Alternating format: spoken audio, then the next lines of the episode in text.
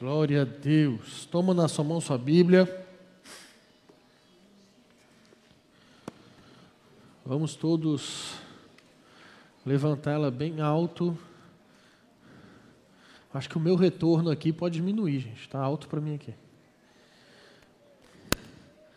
Você que nos visita hoje, nós temos o costume de todo domingo, todo culto, fazer a nossa declaração de fé.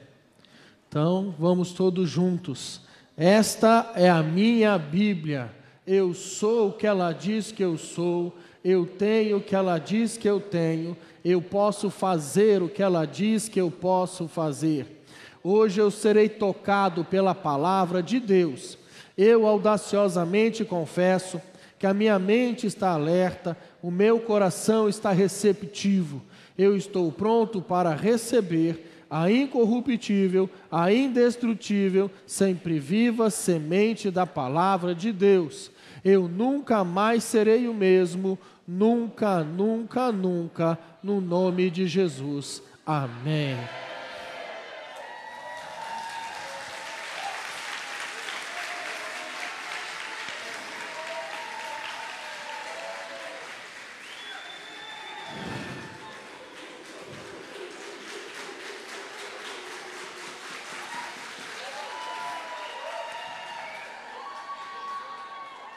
Já deu para perceber que eu vou ter ajuda no culto. Glória a Deus.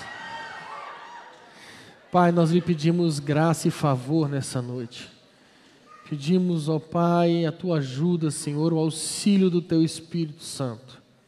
Nós oramos, Senhor, para que mais do que instrução, ó Pai, mas essa noite possa ser uma noite de alinhamento sobre as nossas vidas, de despertamento do Senhor sobre nós, sobre a tua igreja, Pai.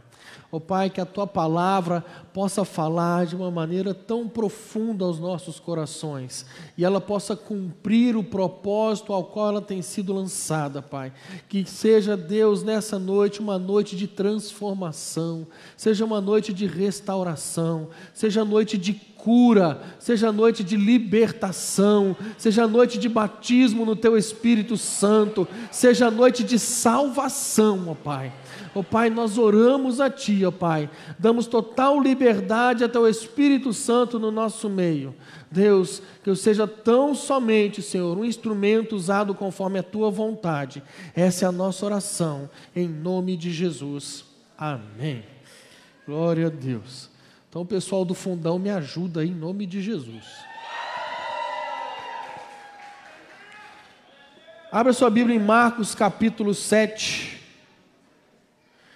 E enquanto você abre a sua Bíblia lá em Marcos capítulo 7,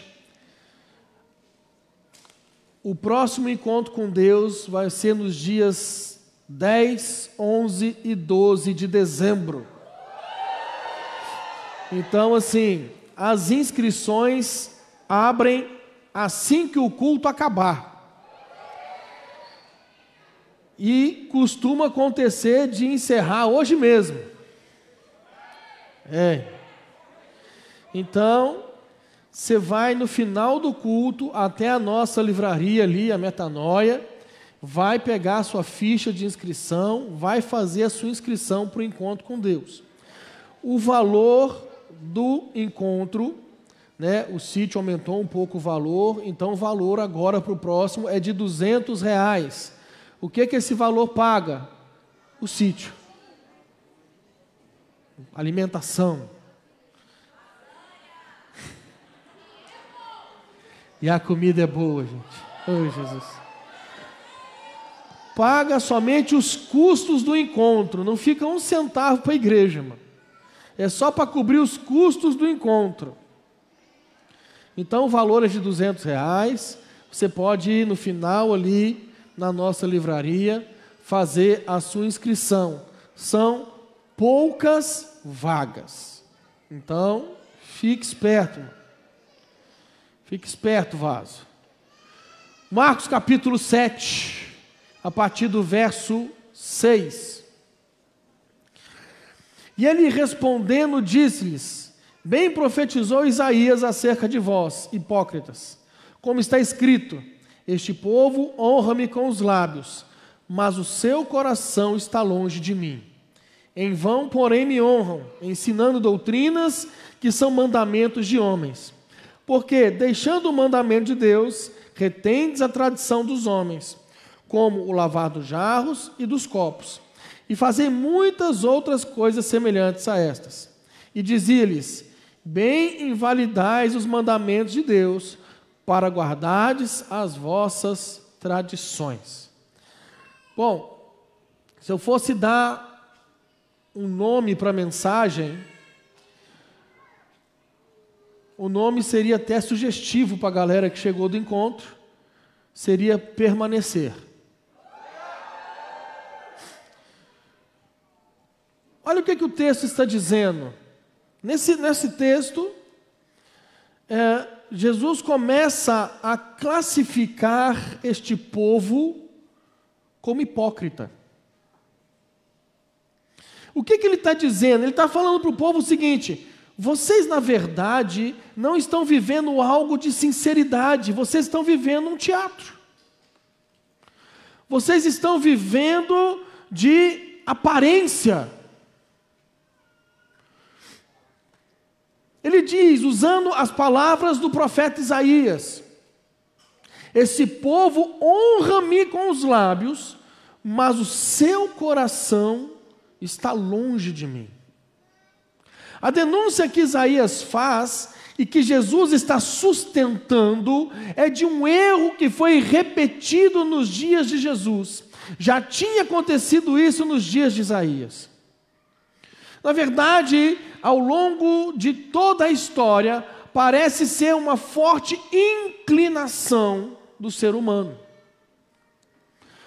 Não daqueles que não estão nem aí para Deus. Eu quero que você preste muita atenção nisso. Aqui ele não está falando de uma pessoa que nunca ouviu falar de Deus. Aqui ele não está falando para uma pessoa que não tem um convívio com Deus. Ele não está falando de uma pessoa que não conhece, que não sabe quem é Deus, que não provou estar com o Senhor. Não é disso que ele está falando. Ele está falando para o povo de Deus. Tem povo de Deus aqui essa noite? Ele está falando para pessoas que têm o interesse de atrair a própria atenção de Deus para eles.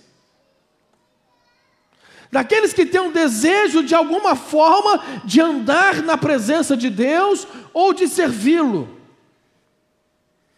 Então, ao usar o texto de Isaías, o confronto de Jesus, ele vai diretamente nesse ponto.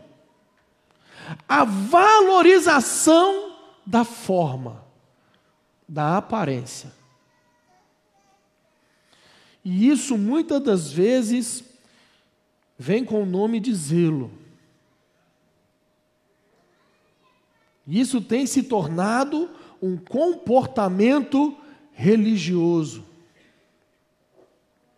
que nos mantém distante da essência da relação com Deus.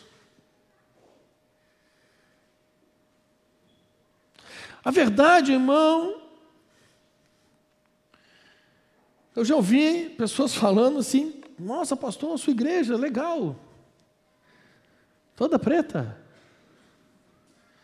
Nossa, pastor, o povo da sua igreja, né? Gosta de pular. O povo da sua igreja gosta de. Né, uns trem de tem uns trem de cair, né? Coisa esquisita isso. É.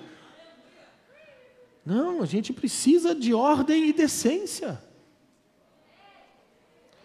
Nós precisamos ter ordem e decência. Tem que ter um limite.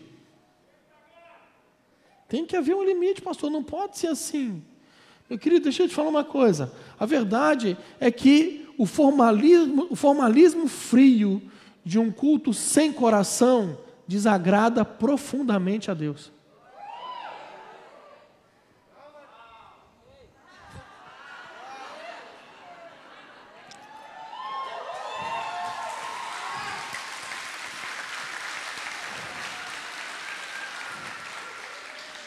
Eu já falei isso uma, duas, três, dez vezes, eu falo de novo. Eu prefiro pastorear uma igreja que tenha excessos no espírito do que uma igreja almática.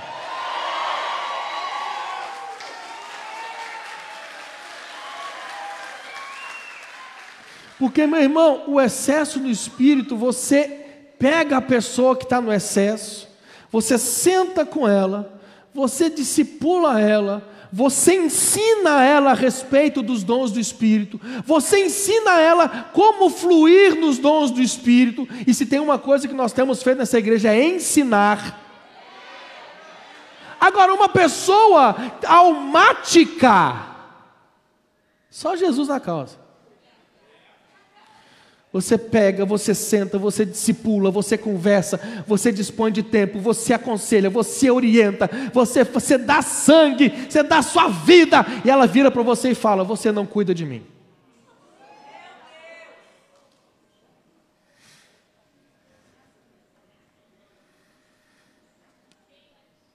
O que o Senhor quer não é igreja cheia de gente vazia, Ele quer igreja cheia de gente cheia dele. É isso que ele quer.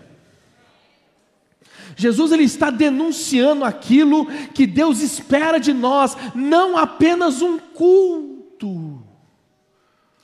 Vamos iniciar a nossa assembleia solene.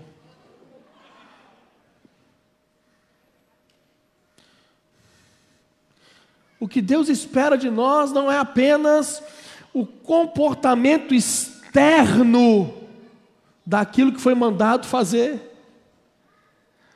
Porque, meu irmão, uma das coisas que nós precisamos tomar cuidado é que com a caminhada, a gente vai para o encontro com Deus, a gente fica pilhado, a gente fica doido, a gente quer ganhar o mundo, mas à medida que a gente vai caminhando, a gente volta para a normalidade, a gente volta para aquela coisa assim, automática.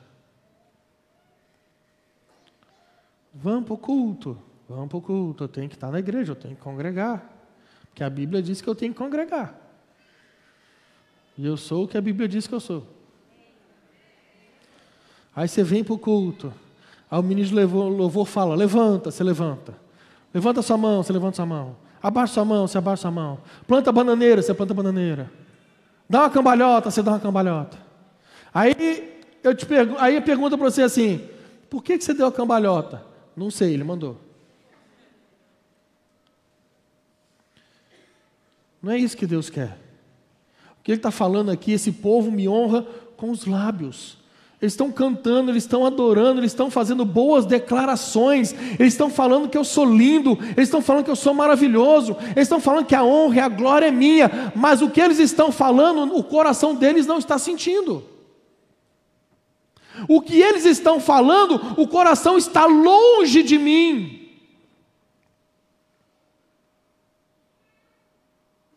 Ele está falando de uma atitude que pode tor se tornar na minha e na sua vida uma grande armadilha. É que é quando nós passamos a valorizar a aparência do culto e da vida com Deus, e a gente perde a essência. É quando a gente valoriza a aparência. É quando a gente valoriza demais a nossa teologia. Ah, porque eu estudei isso, eu estudei aquilo, eu estudei aquilo outro.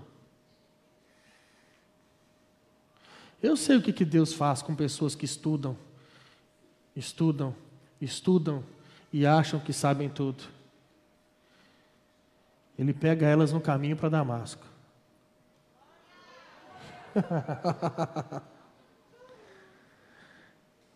A maioria não entendeu. Paulo era doutor da lei. A Bíblia fala que ele foi ensinado aos pés de Gamaliel, um dos maiores mestres da lei. Esse cara estava indo para Damasco prender os discípulos e Jesus pega ele no caminho. Meu irmão, ele vai te pegar. E não é pela sua teologia, não é pelo tanto que você sabe, mas é porque ele quer o teu coração. A gente não pode valorizar a aparência e perder a essência, irmão. Se nós viemos para o culto para adorar a Deus, o objetivo do culto tem que ser a glória de Deus. Tem que ser a glória dele. Não pode ser a glória do, do, grupo de louvor, não pode ser a glória do pregador, não, tem, não pode ser a glória da denominação, não. A glória tem que ser sempre de Deus. E essa inclinação de viver pela aparência, ela começa lá nos primórdios da humanidade. Quando Adão e Eva pecaram, a primeira reação deles não foi de reconhecer o seu pecado e nem de confessá-lo. A primeira reação deles foi: vamos nos esconder de Deus, vamos maquiar. Se estamos enxergando agora o problema da nudez, vamos então vestir roupas. E eles, de alguma forma, desde o início, mostram uma inclinação de que nós temos essa predisposição de maquiar as coisas. Quantidade de pessoas na caminhada cristã, quantidade de líderes, de pastores, de pessoas na igreja, que você chega para conversar e fala: e aí, meu querido, está tudo bem, a vida está destruída, mas ele, não, está tudo bem para a glória de Deus. Deixa eu te falar uma coisa, meu querido. Nós não, nós não temos a pretensão de parecer santos, nós não temos a pretensão de parecer super-heróis, não, porque nós não somos. Nós não podemos ficar com essa maquiagem de que nós somos super, que nós vamos vencer tudo, que nós estamos. Não, meu querido. Isso não existe. Tem gente que você olha que parece que não tem problema.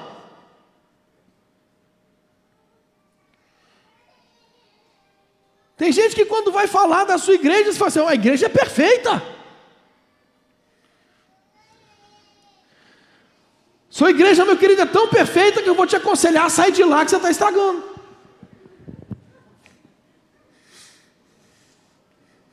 Uma mania de, de criar uma máscara para tudo.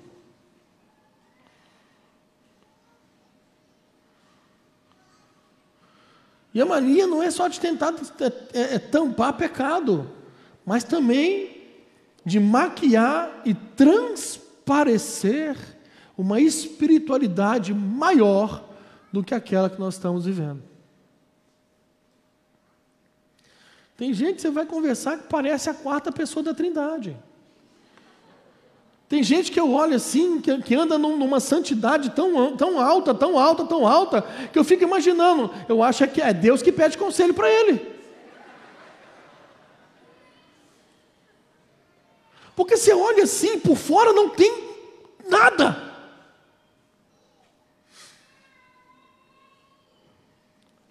Tenta transparecer algo que não é. Então, às vezes, a tentativa não é nem de esconder uma área deficiente ou um pecado, mas muitas das vezes é aquela tentativa de tentar parecer um pouquinho mais do que aquilo que nós somos realmente.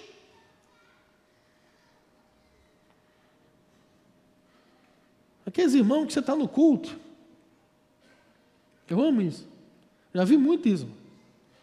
Você está no culto, e aí a gente chama para oração, o irmão com você, ele conversa normal. Ô oh, irmão, glória a Deus, a paz e tudo. Na hora que você chama para oração, é excelso e glorioso Deus. Tu que estás assentado acima das galáxias.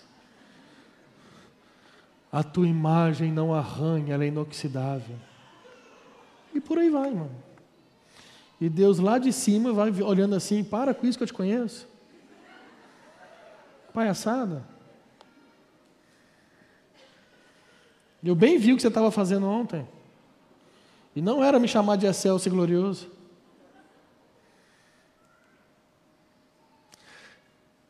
Jesus ele classifica essa adoração de lábios mas com coração distante, com uma adoração inútil, uma adoração vã. Ele mostra a predisposição do homem em dar muito valor às suas tradições, mas ignorar os mandamentos de Deus. Ou seja, valorizar nossas raízes, nossas tradições, mas a palavra de Deus, os mandamentos de Deus são completamente ignorados. E eu falar isso numa terra Eu estou caçando apanhar, né? Irmão, nada contra as suas tradições. Nada contra as tradições do povo gaúcho. O povo mineiro tem tradições. Mas existem os mandamentos de Deus. Os mandamentos do Senhor, a palavra de Deus, ela está acima de qualquer tradição ela está acima de qualquer costume, ela está acima de qualquer coisa, irmão. Qualquer coisa. Nós precisamos entender isso. E quando Jesus ele mexe nesse assunto, ele resolve colocar o dedo na ferida. E nós vamos perceber que não é algo aleatório. Jesus gastou um tempo ensinando sobre essas coisas. Então, por exemplo, Jesus confronta continuamente a, vida aparente. Mateus 6,1: Guardai-vos de fazer a vossa esmola diante dos homens, para serdes vistos por eles. Aliás, não tereis galardão junto ao vosso Pai que está no céu. É aquele povo que vai fazer uma obra social, vai entregar uma cesta básica, ou vai dar um dinheiro para um morador de rua, e uma mão está entregando dinheiro, o outro está assim, ó.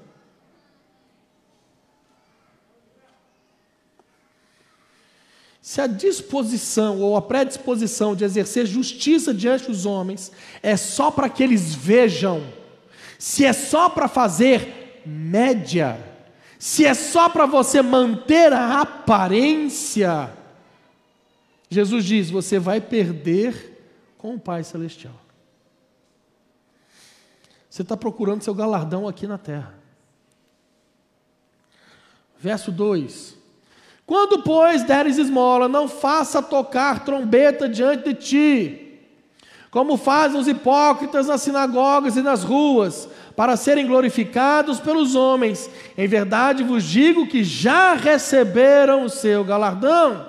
Verso 5: E quando orares, não sejais como os hipócritas pois se comprazem orar em pé nas sinagogas e as esquinas das ruas para serem vistos pelos homens. Em verdade vos digo que já receberam o seu galardão. Verso 16: E quando jejuardes, não vos mostreis contristados como os hipócritas, porque desfiguram o seu rosto, para que os homens pa pa pareça, para que aos homens pareça que jejuam em verdade vos digo que receberam o seu galardão. Pastor, então não posso dar esmola? Pastor, então eu não posso é, é, é, orar de pé, me levantar num momento de oração e, e puxar a oração de pé? É isso, pastor? Então não posso jejuar? É isso? Não, querido, você pode dar esmola sim.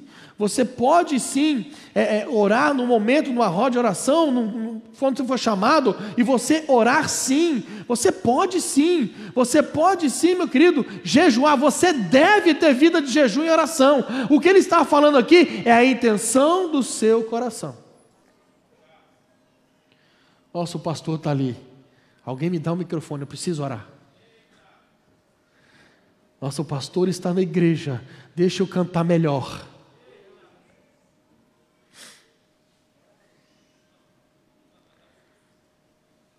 Olha, pastor, o senhor viu, eu acertei a música que o senhor queria. Qual a intenção do coração, querido? Qual é a intenção do teu coração? É disso que ele está falando. Intenção. Amém? Vocês estão vivos ainda? Glória a Deus. Se a ideia é ser visto pelos homens, eles já conseguiram o que queriam. Agora, se você quer ser visto pelo Senhor, a conversa é outra. É dele que vem a sua recompensa. É dele que vem. Jesus ele mexe com um grupo de que eram os fariseus, que eram que era considerada a ala mais severa, mais religiosa dentro do judaísmo.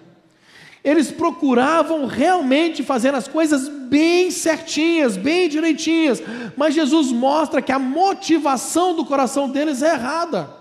Eles não estavam apenas querendo ser alguma coisa diante de Deus, eles estavam tentando parecer algo diante dos homens. E é aqui que muitos de nós podemos nos perder. Nós precisamos entender que a forma não é tão importante quanto a essência. A essência é importante. Então, meu querido, eu vou te dar um exemplo aqui na nossa casa. Você vai chegar num dos nossos cultos, e talvez você Pode acontecer de você chegar para o culto e você chegar e no momento do louvor só ter um irmão abençoado aqui em cima do altar com um violãozinho e microfone. O que a maioria vai pensar é o seguinte: uma igreja desse tamanho, cadê a banda? Que absurdo, que desorganização é essa? Meu querido, deixa eu te contar uma coisa. Esse irmãozinho, com o violãozinho dele, com a voz dele, mesmo que ele desafine, ele pode tocar o coração de Deus. Ele pode tocar o coração de Deus.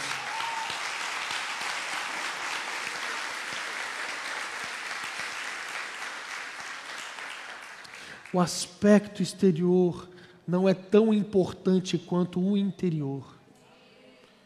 Na verdade, o exterior deveria ser uma maneira de transbordar o que você tem dentro.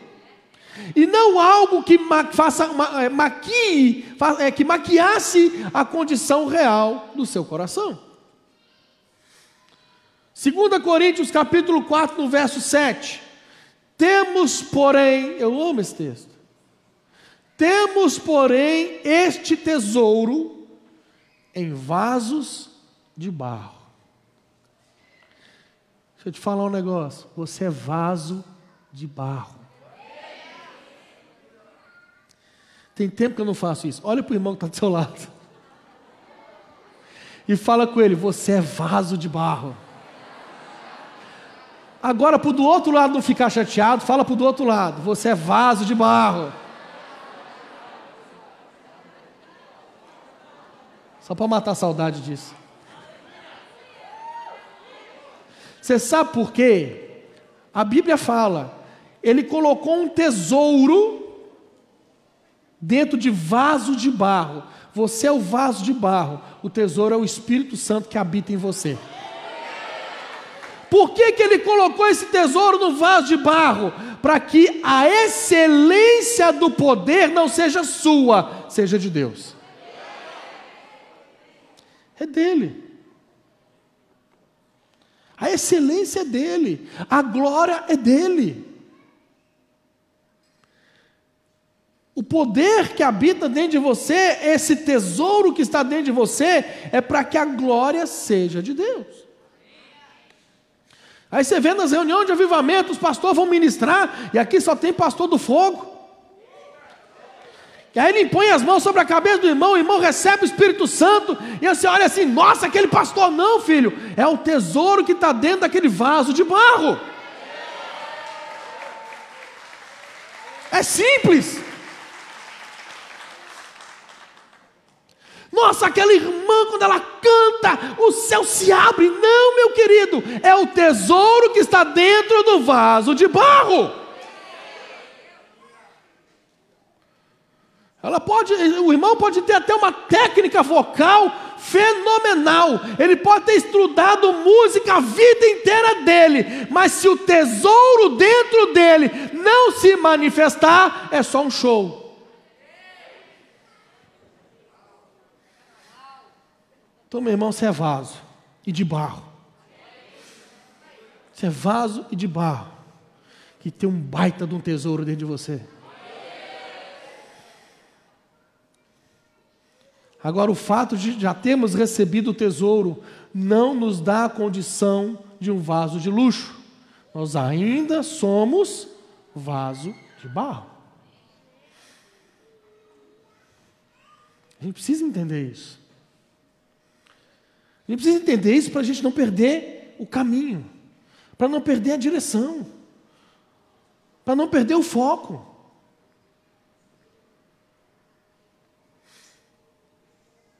Amém?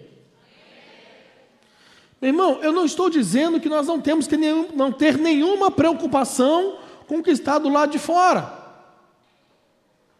Não é isso. Porque imagina, o vaso de barro, o irmãozinho, cheio do poder, usado tremendamente por Deus. Mas quando ele levanta a mão para orar para os outros, cai um por quem ele orou e três pelo fedor. Não pode, né, irmão? Tem que cuidar do exterior também. Por favor.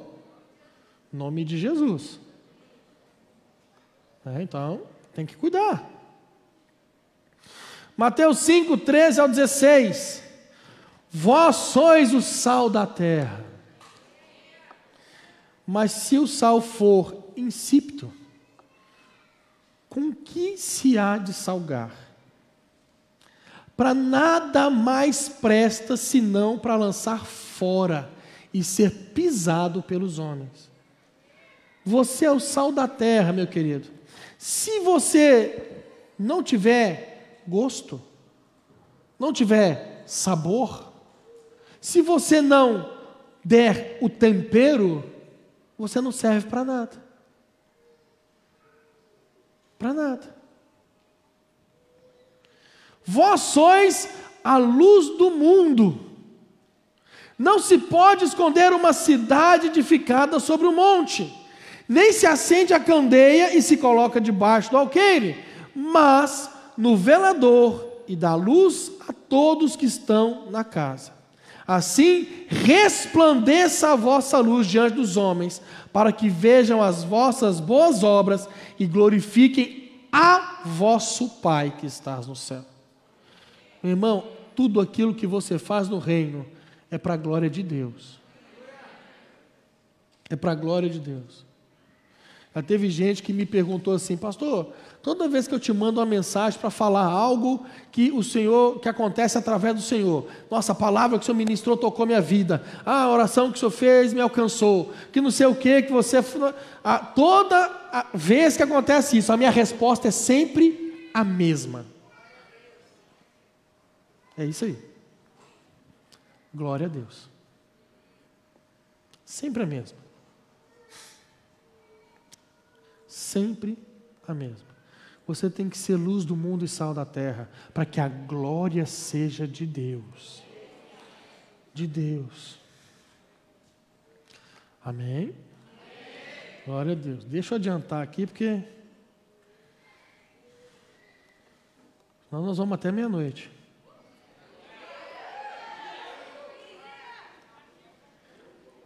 Olha que interessante isso aqui, Mateus 12, versos 7 e 8. Olha o que, que ele fala. Mas se vós soubesseis o que significa, misericórdia quero e não sacrifício, não condenarias os inocentes, porque o filho do homem, até do sábado, é Senhor. Aqui eles estavam discutindo a respeito do sábado, e Jesus, juntamente com seus discípulos, haviam caminhado através de um campo, eles colheram algumas espigas, eles comem, então todo mundo começa a discutir aquilo que, é, que, que eles fizeram e que estavam transparecendo. Jesus mostra que muito mais do que a preocupação com o aspecto exterior da obediência, é que houvesse um coração que de fato a percepção da natureza de Deus. É muito mais do que você pensar nos ritos, você tem que entender: é Deus. Você, irmão, Paulo ele fala uma coisa que eu acho interessante. Ele fala o seguinte: Se aquilo que você faz é lícito, você pode fazer, não é pecado, mas se escandalizar o seu irmão é pecado. Se o que você faz é lícito, mas escandaliza o irmão, é pecado. O que, é mais importante para você? Fazer o que é lícito ou não escandalizar o irmão?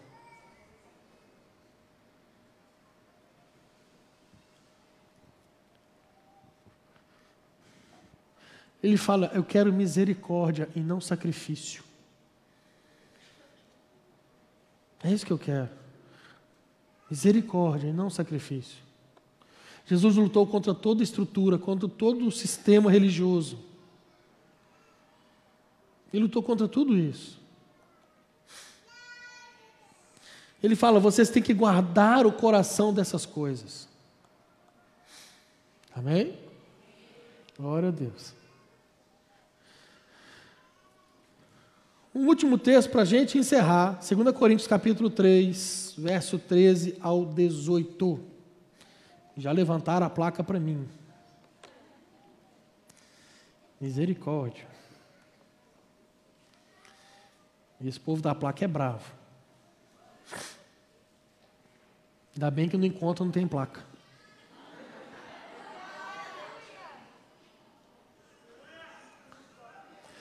2 Coríntios capítulo 3, verso 13 ao 18. E não somos como Moisés, que punha um véu sobre o rosto, para que os filhos de Israel não pudessem fixar os olhos no fim daquilo que estava desaparecendo. Mas a mente deles se endureceu, pois até o dia de hoje o mesmo véu permanece sobre a leitura da antiga aliança. Não foi tirado, pois só em Cristo ele é removido. Mas, até hoje, quando Moisés é lido, o véu está posto sobre o coração deles. Quando, porém, alguém se converte ao Senhor, o véu é tirado.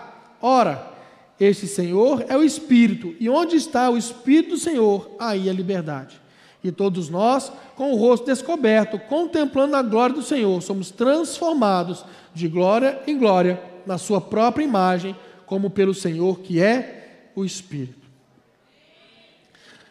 Paulo está falando do maior legislador da Bíblia. Ele está falando do cara que passou, passava 40 dias no monte diante de Deus. O cara que chegou para Deus e falou assim: Deixa eu ver a tua glória, eu quero ver a tua face. Ele está falando do cara que Deus virou para ele e falou assim: o povo é de dura serviço, eu queria é, você ir com o povo embora, eu ia mandar um anjo para conquistar a terra prometida, mas Moisés, porque eu conheço você pelo seu nome, eu vou com vocês. É desse cara que Paulo está falando. E olha o que, que Paulo está falando não somos como Moisés,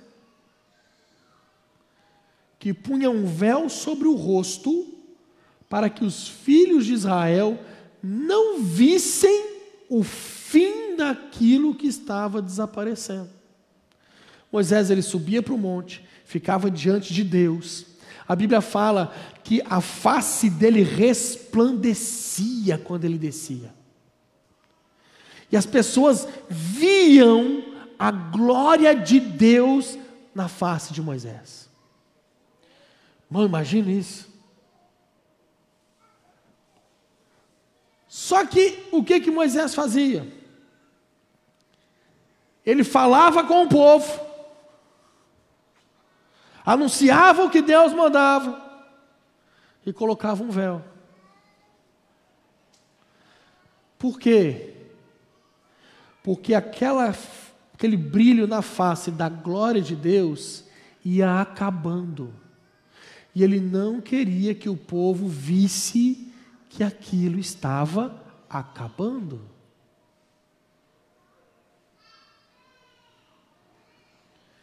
Nós não somos como Moisés, que punha um véu sobre o rosto, para que os filhos de Israel não pudessem fixar os olhos no fim daquilo que estava desaparecendo. Mas todos nós, com o rosto descoberto, você não precisa esconder nada, irmão. Você não precisa mascarar. Você não precisa parecer algo que você não é. Isso não é evangelho. Ah, eu preciso, eu estou na igreja, eu preciso. Meu irmão, vem do jeito que você está. Quem faz a obra é o Espírito Santo. O que cabe a nós é pregar a palavra, o Espírito Santo que convence do pecado, da justiça e do juízo.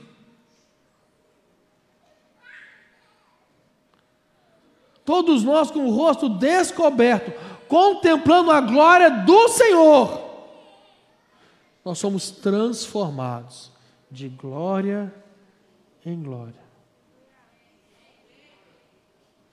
O que, que eu aprendo com isso? Nós não chegamos em lugar nenhum. Ah, eu já cheguei no nível de transformação. Não, ele fala: somos transformados de glória em glória, de glória em glória, de glória em glória. É uma transformação constante. Pastor, isso vai demorar muito? Vai. Todo dia você tem que ser transformado de glória em glória. Até quando? Até quando Jesus voltar, querido. Até quando ele voltar, você tem que ser transformado. Até quando ele voltar.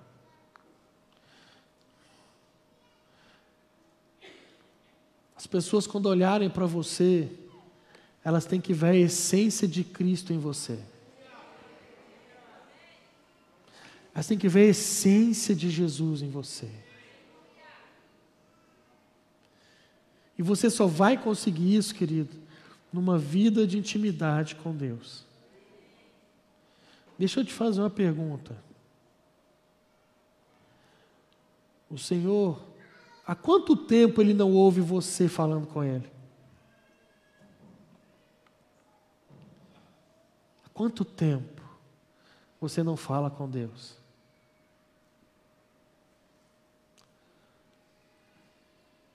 Quanto tempo? Porque, meu querido, deixa eu te falar uma coisa. Oração é uma conversa. A gente ouve pessoas falando assim: ah, eu não sei orar. Mas você não sabe conversar? Você sabe conversar? Sim ou não? Então você sabe orar, irmão. Pastor, mas eu, eu vejo uns irmãos falando umas palavras tão bonitas. Umas palavras assim que eu tenho que entrar no dicionário para poder saber o que é. Falei, meu querido, você não precisa imitar ninguém. Ninguém. Você precisa conversar com Deus. Urgente. Você tem que conversar com Deus. E tem gente aqui que tem muito tempo que não conversa com Deus. Tem gente aqui que há muito tempo não senta para bater um papo com Jesus. Não, pastor, para me orar eu preciso, eu preciso de, de, de, todo um ritual, eu preciso, né? Eu preciso me preparar. Eu tenho que ter uma preparação para me poder é, orar, né?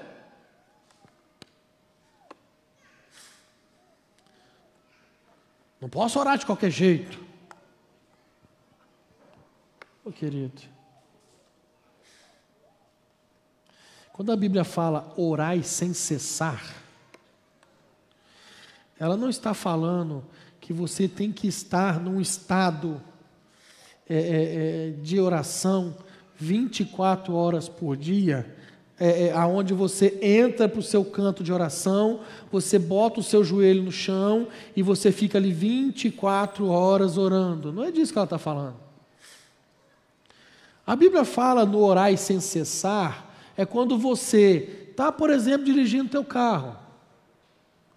E aí um, um, um enviado de Satanás te fecha.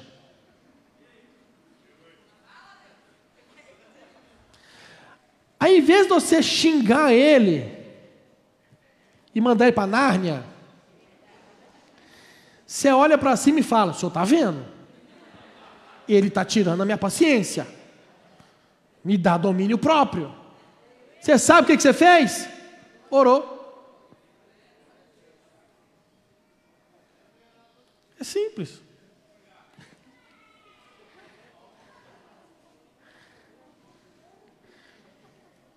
Quando, quando você está em casa, os mares casais, não olhem para a esposa. Pelo amor de Deus. E a esposa está na TPM.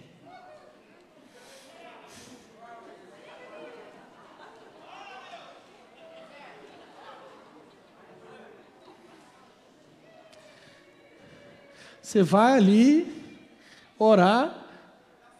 Senhor, eu, eu agora estou no, esconderijo do Altíssimo, a sombra do Onipotente. É. é isso aí. Você ora ali, Senhor, me livra dessa raiva incontida. E você vai orando e jogando chocolate. É. Meu irmão, orar sem cessar é você conversar com Deus o tempo inteiro. O problema é que a gente criou um padrão. Não, é, é, tem que ser deste jeito. Se não for assim, não é oração. Não, meu querido. Eu, por exemplo, agora estou orando pela menina que está me mostrando a placa.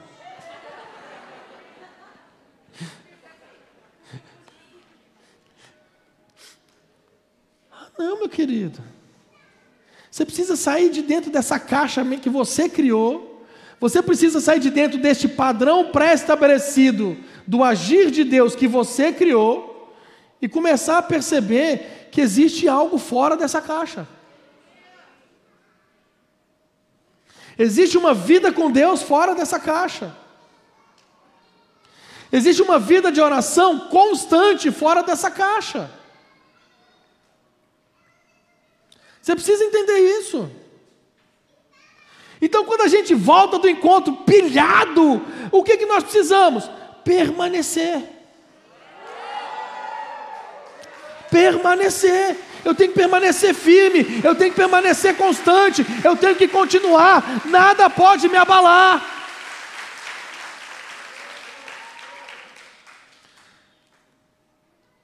Tem uns irmãos que já foi para o encontro que parece que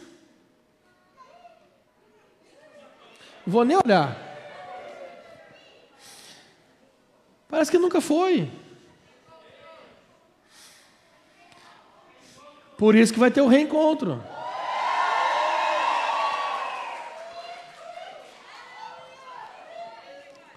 Meu irmão, se o Senhor alcançou a tua vida, presta atenção nisso, para a gente encerrar. Vamos, ficar de pé, parecer que está acabando. Aí a moça da placa, ela fica confortável com isso.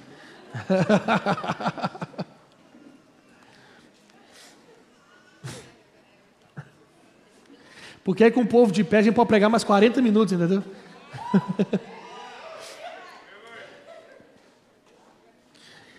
Se o Senhor alcançou a tua vida, se Jesus alcançou você, você não pode ser mais o mesmo.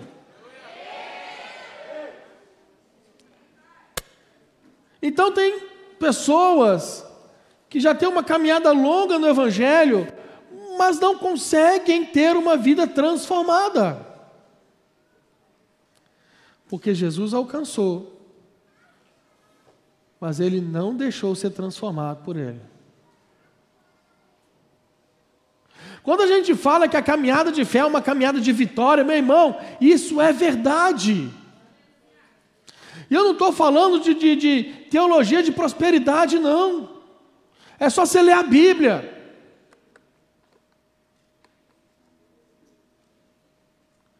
Ainda que eu ande pelo vale da sombra da morte, não temerei mal algum, pois tu estás comigo. E o que eu acho mais fantástico, o que consola é a vara e o cajado.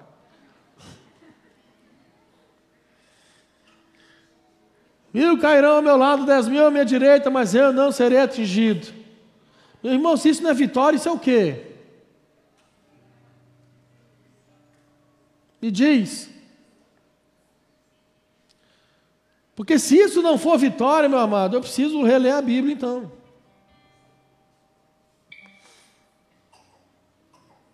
No mundo tereis aflições, mas tem de bom ânimo.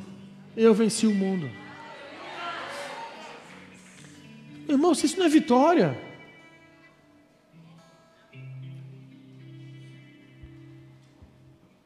Isso é vitória, meu amado. O Evangelho é um Evangelho de vitória. Uma vitória conquistada por Cristo na cruz do Calvário. Você precisa entender isso, irmão. E esse Evangelho precisa transformar você.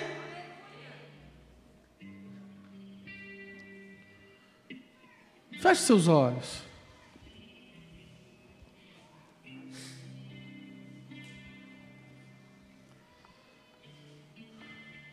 Deixa eu orar por você.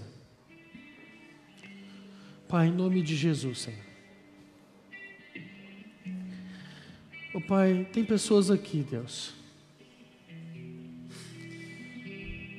que talvez tenham uma longa caminhada diante do Senhor mas não tem conseguido provar da transformação da palavra de Deus. Não tem conseguido ver frutos na sua vida. Senhor, em nome de Jesus, eu quero, eu te peço, Pai, que o Senhor toque nessas vidas hoje. Toque nessas vidas hoje. Em nome de Jesus, Senhor.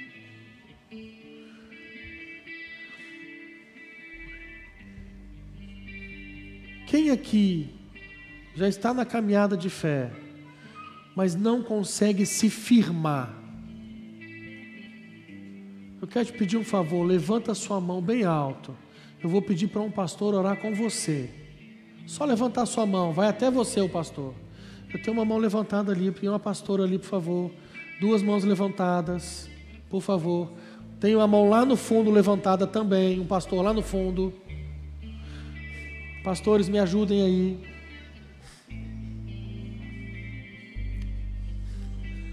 Isso vai acabar na tua vida hoje, irmão. Em nome de Jesus. Em nome de Jesus. Preciso que o pastor chegue lá no fundo, lá, perto da escada. Isso. E uma pastora aqui também, é, perto da escada também, mas uma pastora ali, ó. Por favor. Lá no fundo. Isso vai acabar na tua vida, irmão. Vai acabar na sua vida.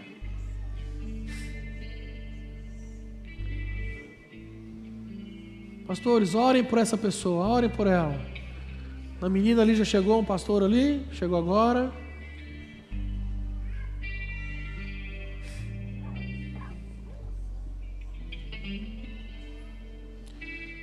Igreja toda orando. A igreja toda orando. Ore. Ore.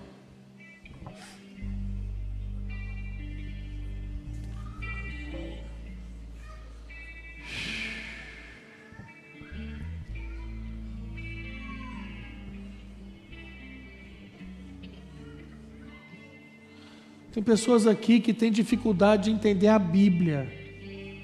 Quem é você? Você, tem, que ler, mas você tem dificuldade de entender. Levanta sua mão. Tua mão levantada lá atrás, duas mãos levantadas lá no fundo. Lá no fundo, tem três mãos levantadas. Pastores, por favor, me ajudem. Tem uma mão levantada aqui na frente, aqui, ó. Preciso de uma pastora ali.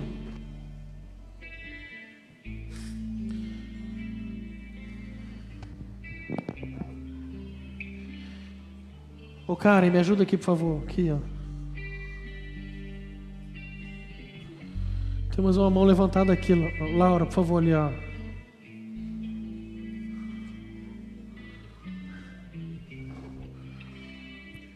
Todos orando, todos orando. Todos orando. Ainda tem uma mão levantada lá no fundo. Precisa de uma pastora lá.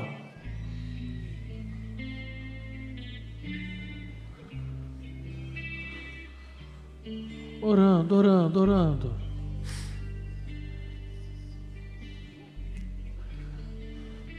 Só abaixa a mão quando chegar alguém para orar por você. Isso. Não chegou aí não, pastora? Ô Tati, vai lá, por favor. A Tati está indo aí. Tá, chegou, acho que chegou lá, Tati. Acho que chegou. Preciso de mais alguém? Mais uma? Homem ou mulher? Hã? Mais uma mulher. Vai lá, Tati, por favor.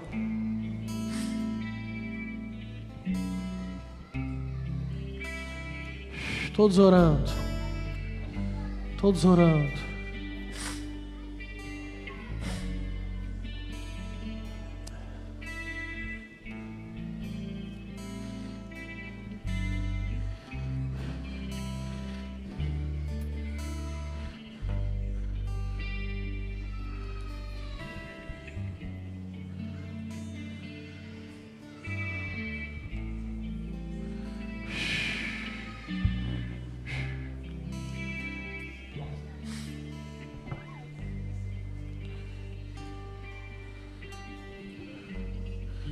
Gostaria que vocês repetissem comigo uma oração dizendo: Senhor Jesus, nessa noite eu entendi que eu não posso viver de aparência, mas que eu preciso viver a essência do Evangelho e permanecer firme no Senhor.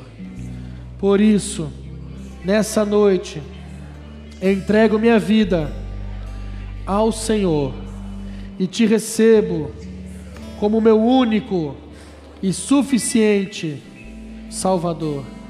E eu, Jesus, que estava afastado dos teus caminhos, nessa noite, arrependido eu volto, na certeza que o Senhor me recebe, de braços abertos, ainda com seus olhos fechados. Mas eu preciso fazer mais uma oração por você que orou pela primeira vez, dizendo: Jesus, eu te recebo como meu Senhor e Salvador. E por você que orou dizendo: Jesus, eu volto para os teus caminhos nessa noite.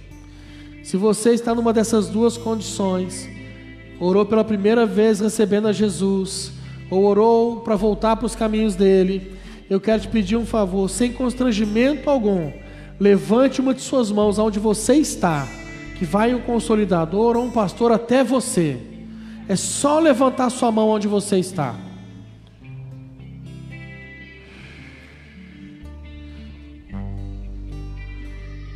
Levante bem alto para que a gente possa ver.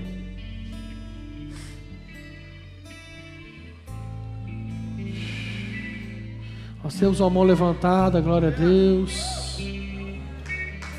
Aleluia.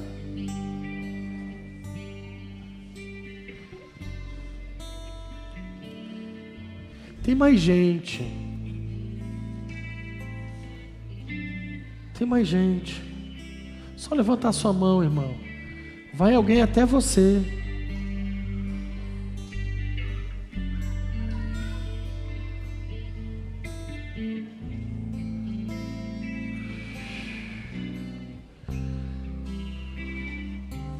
Aleluia. Aleluia. Glória a Deus. Só levantar a mão. Se quiser, eu vou até você. Só levantar sua mão.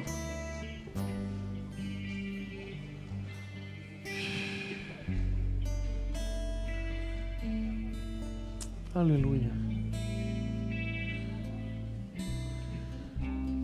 Traz essa pessoa aqui à frente Consolidador, vem junto com ela aqui, abraçado com ela. Glória a Deus.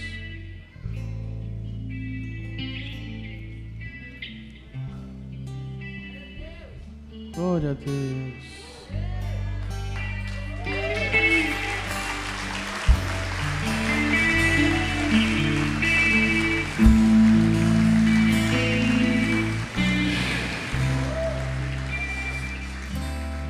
Estende suas mãos para cá, gente. Ore por ela. Pai, em nome de Jesus, ó Deus, nós abençoamos a vida dessa irmã, Pai. Ó Deus, nós pedimos, ó Pai, que o Senhor escreva o nome dela no livro da vida, Pai. Ó Deus, que a partir de agora ela possa entender que nós estamos aqui para caminhar junto com ela, Pai. Em nome de Jesus, nós a abençoamos para o louvor da tua glória, em nome de Jesus. Amém. Olha para mim aqui. Gente aqui anda junto. Eu não consegue, não pode, nós não podemos andar sozinhos. Precisamos uns dos outros. E aqui tem uma galera para poder te ajudar, para caminhar junto com você. Essa menina que está do seu lado, ela vai com você lá para trás, ela vai orar de novo com você, vai pegar seus dados que a gente quer manter contato com você. Mas eu quero te apresentar uma família que, que se criou aqui, que vai te receber de braços abertos. Se vira para conhecer essa família.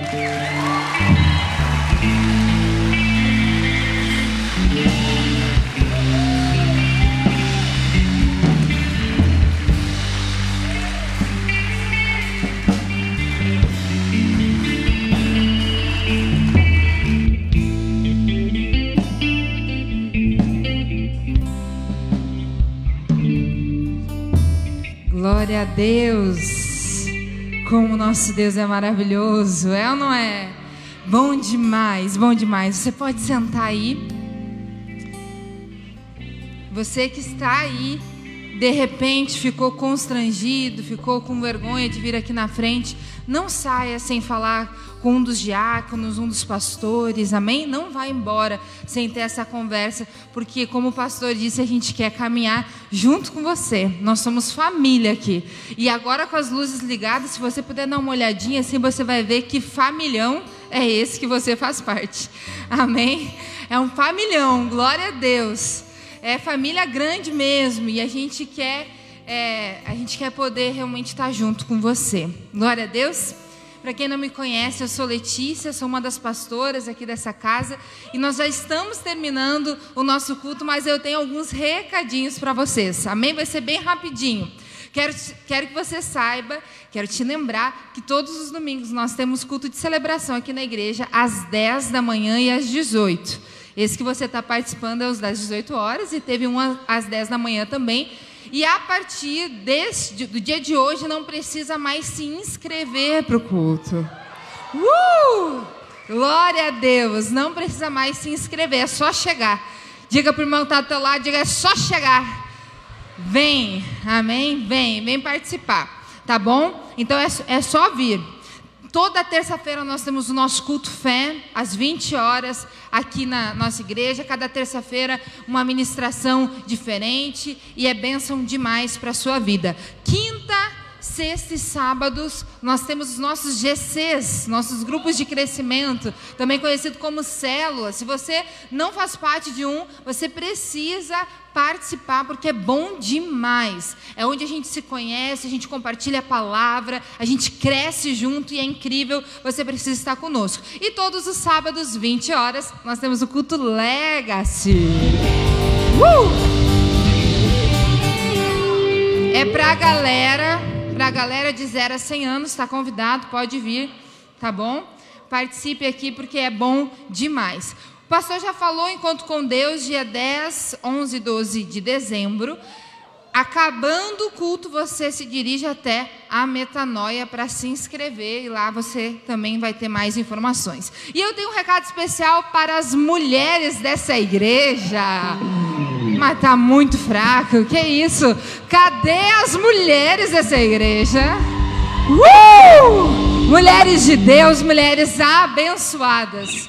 Vocês precisam estar conosco no nosso congresso Elas. Dia, dias 24 e 25 de setembro, aqui na nossa igreja, começa, então presta muita atenção, a gente já está encerrando, presta atenção aqui. Começa na sexta-feira, às 20 horas. Aí nós teremos um culto que vai mais ou menos até umas 22. Depois começa no sábado, 9 horas da manhã, intervalo de almoço. Depois mais alguns intervalos de tarde, vai até as 10 da noite. É benção demais, amém? Benção, benção demais. Você precisa participar. É o abrir das asas. É, você pode adquirir o seu ingresso, ele tem um custo de 20 reais com acesso aos dois dias. Algumas pessoas têm perguntado, é 20 para cada dia? Não, é 20 reais com acesso aos dois dias. Esse valor vai nos proporcionar preparar algo especial para você. Amém? É só para isso. É para a gente poder proporcionar para você um material, algo especial, porque é um congresso, é algo diferente. Amém? Então, é, se você puder ainda hoje, eu peço para você ainda hoje, no final do culto, vai lá na Metanoia e adquira o seu ingresso. 20 reais com acesso aos dois dias e 35 se você já quiser comprar o almoço de sábado tá bom? O almoço ali nos quitutes da Val, você já paga 35 e já garante o almoço de sábado. Se você diz, ah, eu quero almoçar em outro lugar, ou eu vou trazer um lanchinho, eu não quero com almoço, é 20 reais. O congresso é 20 reais. Tá bom?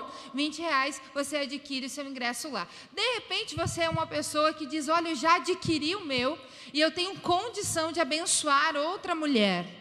Nós temos várias mulheres que têm conversado conosco, que têm o desejo de vir e que não têm a condição nesse momento de comprar o ingresso. Se você puder e quiser abençoar a vida de alguém, você vai lá, já deixa um pago. A pastora Kelly está lá no, na Metanoia hoje, ela já vai reservar e nós vamos abençoar a vida de outras mulheres também, em nome de Jesus. Vai ser lindo demais. Vocês não podem ficar de fora. Teremos preletoras é, convidadas, preletoras de outras igrejas que estarão estarão aqui com a gente. Teremos as preletoras de casa também, amém? Pastora Alessandra vai estar aqui ministrando a palavra, vai ser benção demais. Teremos a banda aqui da nossa igreja conosco, também a banda da Rede Brilhe, e teremos painel com com, com, palestra, painel com bate-papo, então vai ser top demais.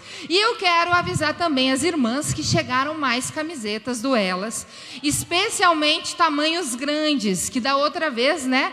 Algumas irmãs deram, é, ficaram chateadas porque não deu certo as camisetas, agora tem. Então passa lá, adquira sua camiseta, tem essa preta, tem a rosa, tem a azul, certo?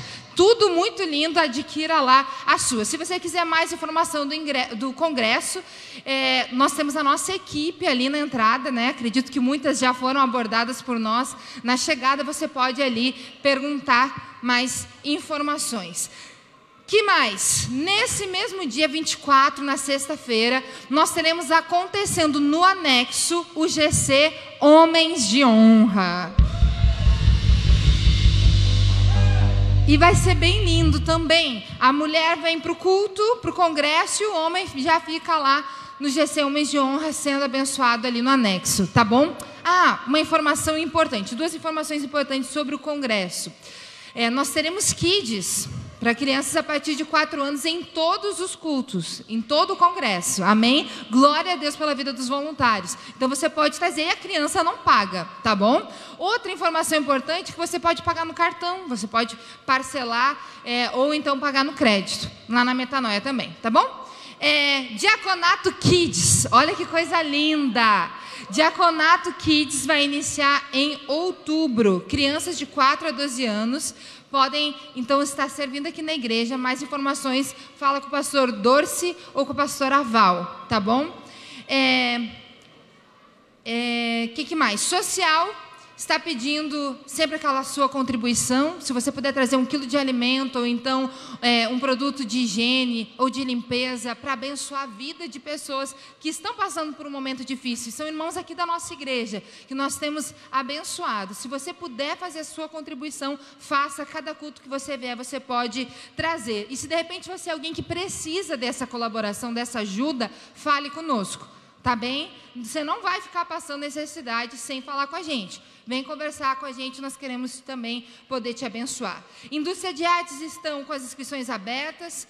E quero te lembrar que nós temos as nossas salas de oração, sala de oração todos os dias, seis da manhã, meio-dia, seis da tarde e também à meia-noite. O link entra lá no grupo do WhatsApp. Se você não está no grupo, fala com a gente, a gente te inclui lá para você orar como corpo, como igreja, junto com a gente. E tem sala de oração Kids toda terça, às nove e meia. Atenção, mamães e papais. Sala de oração para as crianças, toda terça, nove e meia. E GC Kids nas quintas, sete e meia da noite. Vamos ficar de pé? Quero te abençoar. GC Teams não está aqui, né? Então, mas agora vamos lá. GC Teams, todas sábado às 5 horas da tarde, aqui na igreja. Então, manda o seu Teams para cá e a partir de qual idade? 13. Ele, ele inventou agora. 13 anos de idade começa GC Teams, né? Manda o seu adolescente para cá, em nome de Jesus. Posso te abençoar? Deus, muito obrigado por esse momento, esse encontro, esse culto, Pai. Esse, esse momento em que nós nos reunimos como família e como igreja. Pai, nós te agradecemos por cada pessoa que aqui está. Te louvamos pela vida dos encontristas, te louvamos pela vida da equipe. Pedimos que o Senhor renove as forças de cada um deles. E nós consagramos a Ti essa semana, crendo que será a melhor semana da nossa vida, no nome de Jesus. Amém. Deus te abençoe. Vai em paz.